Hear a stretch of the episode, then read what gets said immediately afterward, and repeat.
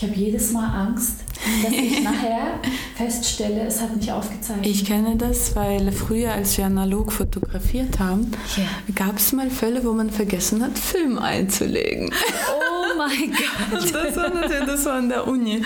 So ein Erlebnis hatte ich. Hab den ganzen Tag äh, war ich unterwegs, habe für das Thema fotografiert und dann stellte sich heraus, den Film habe ich vergessen. Oh, das ist ganz schlimm. Ja, das ist ein Traum. Willkommen im Women in Fashion Germany Podcast, dem Business Podcast für Marken und ihre Macherinnen. Von mir, Sibel Rozart und mit spannenden Talkshow-Gästen. Oh, meine liebe Anna, herzlich willkommen zu unserem äh, Women in Fashion Podcast für Marken und ihre Macherinnen. Schön, dass du dabei bist. Es ist uns eine Riesenehre, dass du dabei bist. Das freut mich. Ich freue mich auch sehr. Ja, und bevor ich weiter Anna sage, deine Marke heißt Bibi Bachtatze und Genau. Bibi ist auch, glaube ich, dein Spitzname, stimmt's? Genau, Bibi ist äh, der Pseudonym, also ein Spitzname, den ich mit 18, 19 in Berlin erst bekommen habe, während Bachtatze mein Geburtsname ist. Also darf ich dich äh, das im weiteren Interview Bibi nennen? Genau. Oder machen das eigentlich viele? Die, sehr, sehr viel. Also ich würde mal sagen, die meisten in Berlin kennen mich als Bibi. Aha, okay. Und nur die sehr privaten Menschen, also eher der kleinere Kreis, kennt mich als Anna, aber die nennen mich auch nicht Anna, sondern eher irgendwie verniedlicht, Anushka, Anjuta, was auch immer. Es gibt so viele Abwandlungen. Ich nehme es mit Namen irgendwie gar nicht mal so ernst, um ehrlich zu sein. Ja. Jeder kann mich nennen, wie der will. Ja, ist das für dich nicht auch ein Stück Identität, so der Name? Oder? Name? Nein. Ich glaube, es ist eher das, wie mich ein Mensch sieht. Meine Identität bleibt bei mir, egal wie man mich nennt. Also ich will dich gern Bibi nennen. Gut. Das finde ich so süß, das klingt Genau, so. das war auch der Grund, warum ich das mit Bachtadze geknüpft habe, weil Anne Bachtadze war sehr streng, sehr erwachsen und zu privat. Und Bibi Bachtadze war eben genau diese Mischung aus meiner Ernsthaftigkeit und Verspieltheit in einem. Und das fand ich auch vom Klang her dadurch perfekt. Ja, klingt sehr ähm, exotisch, würde ich sagen. Und das hat auch mit deinem äh, Hintergrund zu tun. Du kommst aus Georgien, wenn ich das richtig Genau. weiß. Ähm, erzähl mal, du bist in Georgien geboren oder? Ja, ich wurde in Georgien geboren, bin ähm, bis zu meinem 14. Lebensjahr dort äh, mehr oder weniger erwachsen geworden und äh, kam dann mit Ende 14, Anfang 15 nach Berlin. Und das ist natürlich ein äh, Lebensabschnitt, in dem man ja, erwachsen wird, ein sehr wichtiger. Und ich habe sehr viel für mich aus Georgien mitgenommen, mitgebracht. Bin sehr froh darüber, dass ich dort die Kindheit, auch das, die Anfangs-Teenage-Zeit hatte, auch wenn es keine leichte Zeit war, schwierige eher, würde ich mal sagen. Kriegserfahrung ab dem Lebens, 11. Lebensjahr. Aber ähm, äh, es lernt einen, bringt einem bei, äh, das Leben zu schätzen. Das glaube ich. Also so Kriegserfahrung, da kriege ich Gänsehaut. Also für uns ist ja im Moment so Corona das schlimmste der Gefühle. Ja. Ich hatte kürzlich auch im Interview mit jemand anders gesagt, wir können uns äh, glücklich schätzen, Krieg fühlt sich anders an. Ja. Äh, wir haben ein Dach über dem Kopf, wir haben Essen, wir haben Internet, Fernsehen. Magst du ein bisschen was sagen, wie das sich für dich als Elfjährige angefühlt hat im Kriegsgebiet, was da passiert ist so in deiner Wahrnehmung? Wir waren zum Glück nicht in dem direkten äh, Kriegsgebiet, das war eher in Abchasien, haben aber natürlich mitbekommen, wie viele junge Menschen ähm, dahin geschickt wurden und nicht mehr nach Hause kamen. Es war eine große Angst um meinen Bruder. An uns sind sehr viele Revolutionen, Putsches vorbeigegangen. Also Silvester mussten wir auf dem Boden verbringen, weil jeder Zweite, der eine Waffe besetz, be- besessen hat, hat in die Luft geschossen. Es war sehr gefährlich, zufällig davon getroffen zu werden.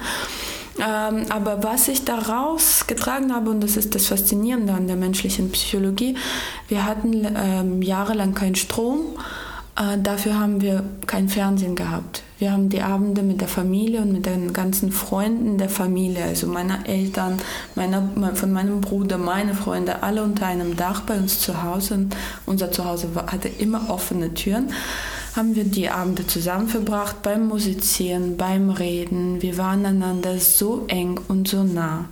Es war eine große Familie und es gab eine gewisse Romantik da drin.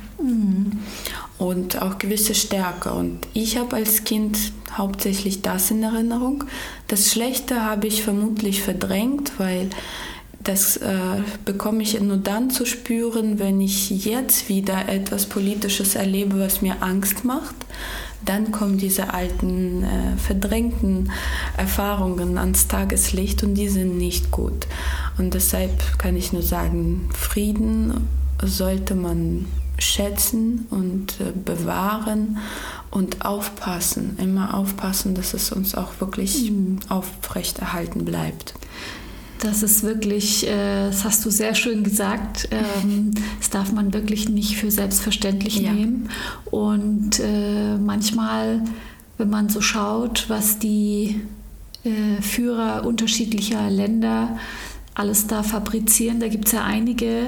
Ähm, ja, da wollen wir hoffen, dass das alles nur Show ja, ist und ja. nicht so schlimm ist. Aber manchmal wird es einem schon komisch und man ja. denkt, wie lange machen, die das noch mit? Einer von denen, irgendwann explodiert einer von denen und macht einen Blödsinn und hoffen wir mal, dass es nicht der Fall sein ja, wird. Aber wir dürfen natürlich auch nicht immer mit den Fingern auf diejenigen zeigen, die wir ja eigentlich angeblich selbst gewählt haben mhm. und uns aus der Verantwortung Guter damit Punkt. ziehen. Ne? Wir, wir sind trotzdem diejenigen, die das ermöglichen.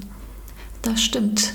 Da gebe ich dir auch recht. Also Wählen ist ein sehr wichtiges Thema. Wichtiges Aber Thema, nicht nur beim Wählen endet es ja nicht. Politisches Bildung, politisches Aktivsein, mhm. äh, sich nicht dauernd nur in dem Privaten verkriechen, das ist sehr, sehr wichtig. Und vielleicht auch mal für eine Meinung einstehen, ja, Zivilcourage, was, vertreten, sagen, ich stehe dazu. Heutzutage ist für die Meinung einstehen ein ganz wichtiges Thema, weil heute ist ja Meinungsverschiedenheit gar nicht mehr willkommen. Irgendwie gibt es meistens nur eine erlaubte mhm. Meinung und sobald man ein bisschen abweicht, ist man ziemlich schnell angegriffen. Das finde ich sehr problematisch und mhm. dafür muss man natürlich äh, nicht gewaltig kämpfen, sondern man muss wieder zu diesem Verständnis kommen, dass wir alle verschiedene Meinungen sein können, dabei aber höflich, menschlich und mit Respekt mhm. darüber austauschen sollten. Das ist Demokratie. Ja, da, das hast du wieder perfekt gesagt. Finde ich, bin ich, äh, da sind wir uns einer Meinung. Ja. Dem kann ich gar nicht viel mehr hinzufügen. Ähm, was mich so brennt interessiert ist, ähm, hast du eigentlich, Bibi, immer schon gewusst, dass du Designerin werden möchtest? Oder wie kam das zu dir? Nee, überhaupt nicht. Mein erster Traum war Ballett. Oh. Ich wollte Ballerina werden. Ich, äh, es fing damit an, dass ich einen wunderschönen Film über Anna Pavlova, eine äh, russische Ballerina, mir angeschaut habe, die besessen nach Ballett war und ihre Disziplin und ihr Wahnsinn haben mich so fasziniert als Kind. Ab dem Moment konnte ich an nichts mehr anderes denken. Was ich aber damals nicht begriffen habe, dass bereits die Ästhetik dieses Filmes auch eine wahnsinnig große Rolle auf mich, mhm. äh, äh, also eine große Rolle für mich gespielt hat. Mhm. Ähm, weil wenn ich den Film jetzt anschaue, verstehe ich, dass ich immer noch die Züge und diese Ästhetik daraus genommen habe. Und ja, so fing ich mit Ballett an durfte das aber irgendwie nicht äh, professionell ausüben, weil die Ärzte damals dachten, das übersteigt meine Möglichkeiten, meine physischen. Es gab Verdacht auf Herzfehler, also alles Mögliche. Die, mm, die in der Ballettschule haben mich optische Täuschung genannt, weil sie dachten, oh, sieht wie eine Ballerina aus, aber am Ende hat sich herausgestellt, nichts entspricht dem, was sie brauchen.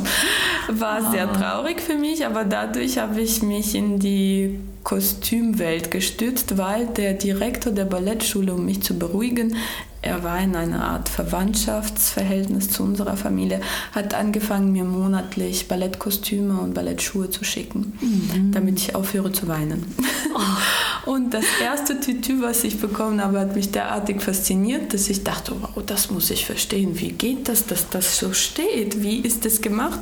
Und ich habe angefangen zu nähen.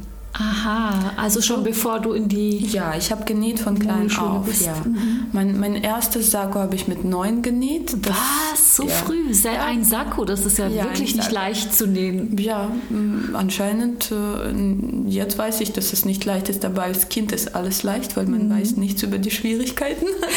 Und äh, ja, da in Sowjetzeiten gab es keine Vielfalt und ich wollte einen ganz bestimmten Sakko und den habe ich mir genäht. Wow, soll ich dir was erzählen? Ich glaube, das habe ich auch noch niemand erzählt erzählte, ja. meine Mutter, wir haben ja türkischen Migrationshintergrund ja. und meine Mutter hatte auch immer eine Nähmaschine ja. zu Hause und äh, ich hatte damals als Jugendliche auch schon ganz spezielle Vorstellungen, was mhm. ich anziehen will. Geld war knapp und ich wollte es haben, aber irgendwie und dann kam ich auch auf die Idee, mir mal selber zu nähen und da habe ich wirklich, also ich habe, äh, okay, ich habe mir auch tolle Pullover gestrickt, damals toll und aber ich habe mir auch Sachen genäht, also und zwar Stoff war knapp. Ich habe ja. das aus Leinen, Bett, Bettlaken und sowas gemacht. Ja, und das war dann so, ich erinnere mich an weißen Stoff mit grünen Streifen. Und dann habe ich mir so einen Mini-Rock und eine Bluse drüber und so. Also manchmal finde ich da noch alte Bilder und denke, wie habe ich das überhaupt hinbekommen? Ja, wie habe ich das überhaupt hinbekommen? Also heute würde ich es nicht mehr schaffen, glaube ich. Ja, weil wir im, äh, im Erwachsen, mit Erwachsenwerden immer zu viele Ängste ansammeln und uns erst mhm. gar nicht an etwas rantrauen. Ähm, und als Kind, das ist das Schöne an der Naivität, man macht es einfach man und meistens klappt ja. ja, das ist toll. Ja, und so habe ich angefangen zu nähen. Ich hatte besseren Zugang zu Stoffen. Äh, ich musste keine Lacken zu verschneiden wie du, sondern meine Oma war bereits eine Designerin und Modistin. Toll. Und äh, sie hat meine Besuche weniger geliebt, weil ich dauernd aus ihren Truhen so die schönsten Stoffe rausgewählt habe. Und leider wusste ich noch nichts von einem nachhaltigen Zuschnitt. Ich habe aus der Mitte immer alles rausgeschnitten. ja, und, oh, die Arme. Ja, ja, das die war, war tragisch sauer. für sie, ja.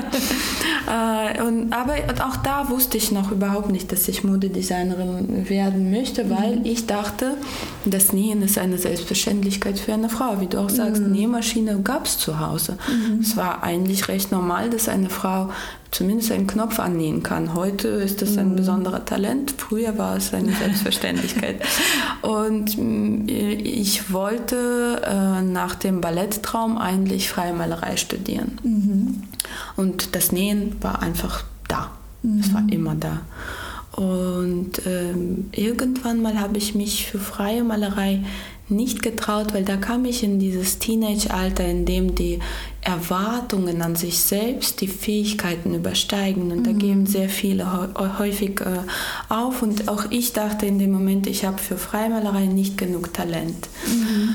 Und ähm, dann irgendwann mal leuchtete mir aber ein, dass ich in, in der Mode alles verbinden kann, was ich liebe. Das Theatralische vom Ballett, die Bühne, die Liebe für Menschen, weil gemalt habe ich überwiegend nur Menschen, Porträts. Ah. Und dann aber auch das Nähen, also die, der Handwerk, das, das ich ja so bereits beherrschen konnte und auch geliebt habe, das war wie so eine Ein, äh, äh Einleuchtung, Eingebung. Ja. Und ab dem Moment, viele sagen, dass ich es schon sehr früh, also in Deutschland wusste ich es bereit.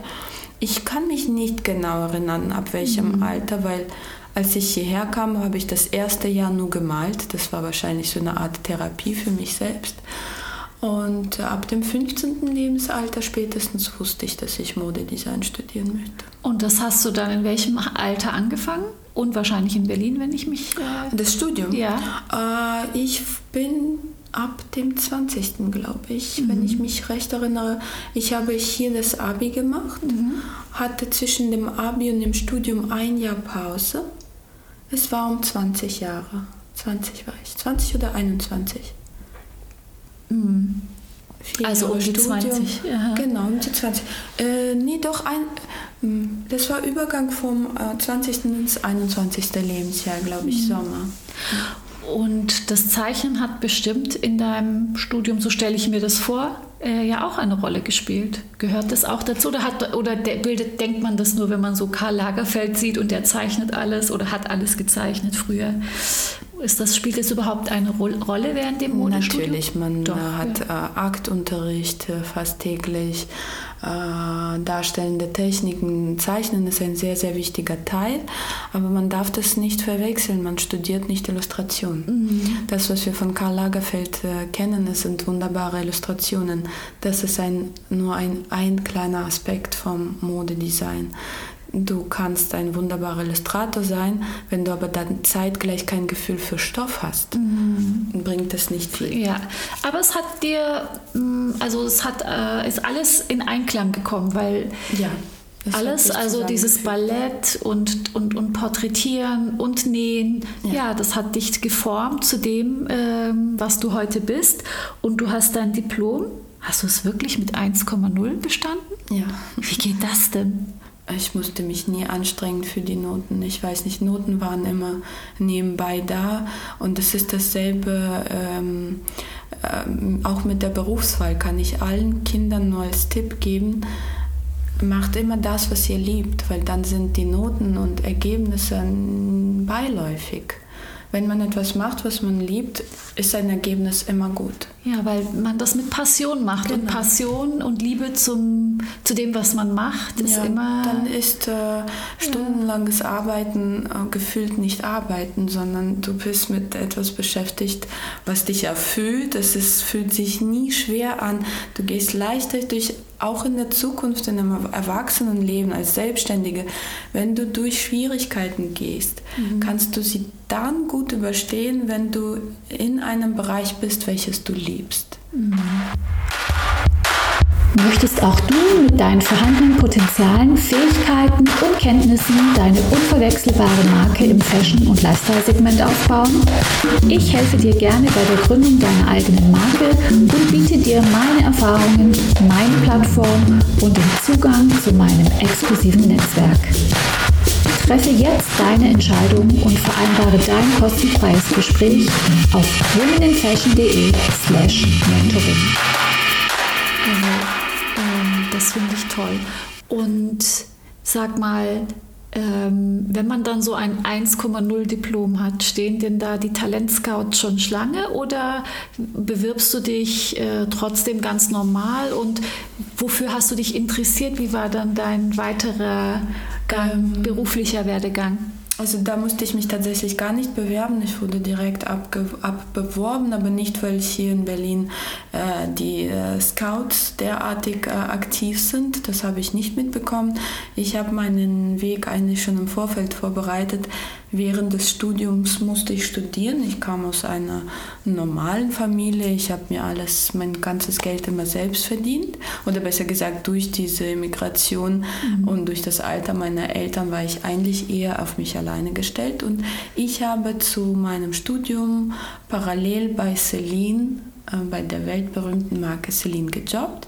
Habe eigentlich erst als eine Aushilfe angefangen, habe mich schnell zu Dekorateurin oder ähm, zu einen äh, selbst beigebrachten Merchandiserin entwickelt und ähm, Sobald ich mit dem Studium fertig war, wurde ich gefragt, ob ich in das Sales Management Team möchte. Das ist ein toller Start. Ja, aber die haben mir zwei Wege angeboten. Ich hätte eigentlich in das Design-Team nach Paris gehen können, Designabteilung für Taschen oder Management, Sales direkt in einer Arbeitssituation. Und ich habe mich tatsächlich für Management und Arbeit entschieden, weil ich dachte, Design ist... Äh, eine Gabe, die hat man oder nicht. Äh, aber, aber die hast du doch. Ja, das meine ich. Und ich wollte irgendwo hin, wo ich noch mehr lernen kann. Ich, ah, wusste, okay. ich wusste, ich will selbstständig werden. Das mhm. war ganz mhm. klar für mich.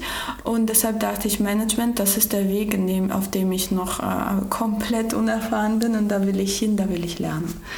Ja, das ist natürlich ein super Ansatz. Äh, sich nicht ausruhen, sondern einfach äh, noch mehr mitnehmen, noch mehr Wissen aufbauen, mit dem Ziel vor Augen, die eigene Brand zu gründen. Und dann 2009 hast du es dann gewagt und äh, hast Bibi Bachtatze äh, gegründet.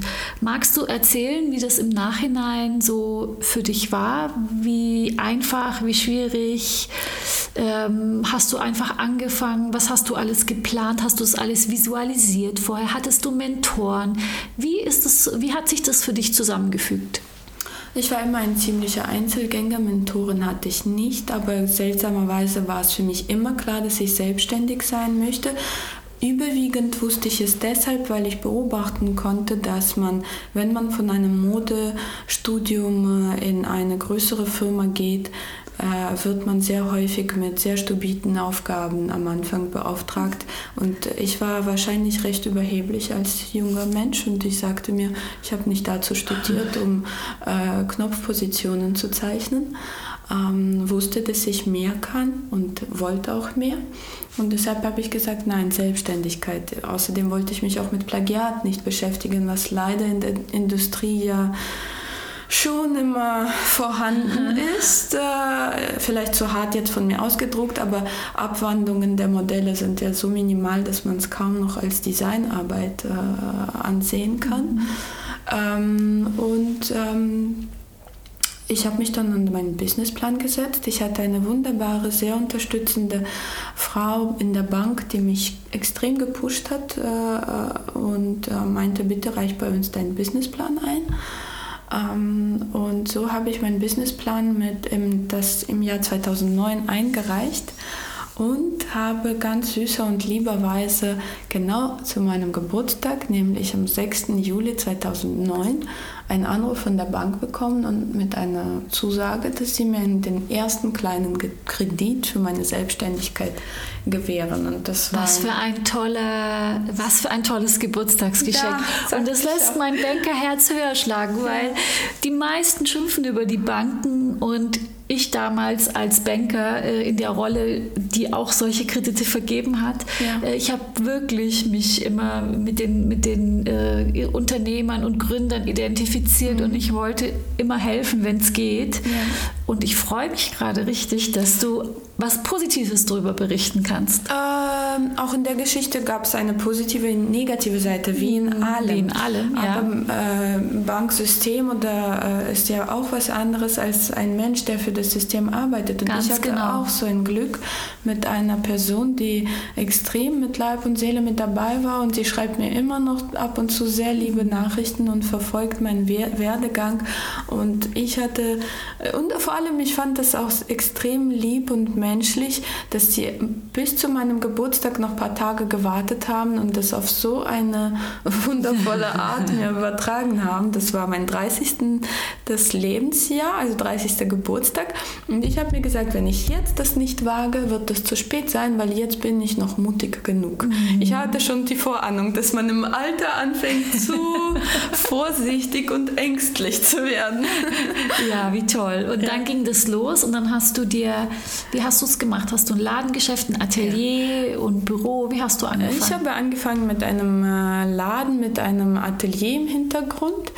Und zuerst war das eher stark auf Einzelstücke ausgebaut und ähm, mit dem kleinen Kredit, den ich hatte, konnte ich natürlich nicht wirklich den Businessplan umsetzen, den ich geschrieben habe. Das war der Nachteil daran Verstehe. an der Geschichte. Du solltest ja. klein anfangen. Ja, aber es war machbar. Klein, dafür gesund und natürlich gewachsen. Äh, und irgendwann mal trotzdem ähm, haben die Kleider selbst für sich gesprochen. Bei, mindestens, bei jedem Event gab es mindestens drei Kleider von mir. Und das war die beste laufende Werbung, weshalb irgendwann mal eine Einkäuferin aus Zürich von dem Laden Gassmann äh, auf mein Kleid gestoßen ist, mich selbst gefunden hat und bei mir das erste Mal ordern wollte. Also in einem Größenverhältnis, welches ich bis dahin noch nicht kannte, für, also eine Order für eine Boutique. Mhm, wie und toll. da ging es dann los, dass ich... Äh, in den Zyklus der Kollektionen hineinkam. Ich musste dann natürlich ab dem Moment, wo schon eine Boutique ordert, Preise anpassen, äh, mich dann an den Rhythmus halten, zweimal im Jahr mindestens Kollektionen. Dann kam ich zum ersten Mal nach Paris. Es wuchs schlagartig. Es war auch da irgendwie ziemlich äh, ähm, ohne Krampf und Anstrengung von mir. Es war noch so der, die Zeit, in der es alles sehr natürlich mhm. gewachsen ist. Wenn ich nochmal zurückkommen darf auf äh, das Thema Preisbildung. Ähm, was mich damals äh, erschüttert hat, waren eben diese Margen, die man an die Boutique abgibt. In dem Fall hast du ja ohne Zwischenhändler das gemacht, direkt oder war, kam da ein Händler auf dich zu, er kann es ja gleich nochmal erzählen, ja. und musstest du dann deine Preise auch anpassen? Wahrscheinlich schon, weil ich frage dich jetzt ganz offen, hast du gleich von Anfang an so kalkuliert, dass das passte oder musstest du da auch äh, quasi die ganzen Zwischenverdiener mit neu kalkulieren. Und wie hast du das gemacht, so in Prozent oder wie hast du dir das ausgedacht, das System? Mhm. Äh, also ausdenken musste ich nicht wirklich, weil ich ja zuvor im äh, Sales Management bei Celine war. Ich wusste, wie die Margen kalkuliert werden. Aber bevor äh, eine Boutique auf mich zukam und bei mir eingekauft hat, habe ich natürlich diese Marge für Boutique noch nicht äh, in meinem Preis einkalkulieren müssen. Mhm. Deshalb waren meine Preise zu Beginn noch sehr human und ein Abendkleid lag unter 1000 Euro und konnte unter 1000 Euro liegen, weil die gesamte Marge eben in meiner Tasche bleiben mhm. konnte. Ab dem Moment, wo ich aber auf, in den Großhandel ging, also ins Wholesale, musste ich, äh, konnte ich diesen Preis nicht mehr halten, weil ich ja natürlich die Hälfte davon im Grunde an die Boutique abgeben musste. Mhm. So ist äh, schlagartig in das, innerhalb eines Jahres mein Preis um das Zweifache gestiegen. Mhm. Und man kommt da nicht drum rum, sobald man nicht in eigenem Retail, sondern an die anderen Retailer verkauft, muss man leider den Preis anheben. Mhm. Ich habe da so eine Theorie. Äh, ich sage immer, im Prinzip muss dein Produkt im Laden beim Endkonsumenten das Zehnfache kosten an dem, was es dich kostet, mhm. weil eben so viele Leute dran mitverdienen, ja. plus Mehrwertsteuer etc. Genau. Äh, da liege ich doch nicht falsch, oder? Nein, das ist an sich eine, im Luxusbereich vor allem eine gängige Marge, mit der man rechnen muss. Mhm. Sehr viele ver vergessen immer, wie viele Menschen an einem Produkt beteiligt sind äh, von Produktion bis zu dem Verkauf, äh, wie viele auch Fixkosten in all diesen Bereichen vorhanden sind. Äh, Kosten der Produktionsstätte, Kosten der Boutique, Kosten der Boutique, die dich verkauft und, und, und. Mhm. Es ist ein riesen Mechanismus dahinter und ja, 10 ist tatsächlich eine Marge, mit der man selbst dann äh, glücklich leben kann. Wenn man zwischen 8 und 10 im Durchschnitt sich bewegt, ist das schon mhm. okay. Wenn man aber es schafft und momentan kann man das sehr gut beobachten, dass äh, Multibrands leider, leider kränkeln. Äh, die Tendenz geht sehr stark darin, dass es Flagship-Stores gibt. Die Marke verkauft sich selbst und dann im Online-Bereich und dann gibt es nur noch wenige Multibrands, die eher imagemäßig da sind. Die können natürlich dadurch die gesamte Marge, also die gesamten Aufschlag von zehnmal äh, mhm. selbst verdienen. Ähm, ich würde sagen, wenn man das schafft, äh, ohne Zwischenhandel zu verkaufen, dann wäre es auch fair zu sagen, vielleicht bietet man dann dem Kunden einen etwas besseren Preis an. Mhm.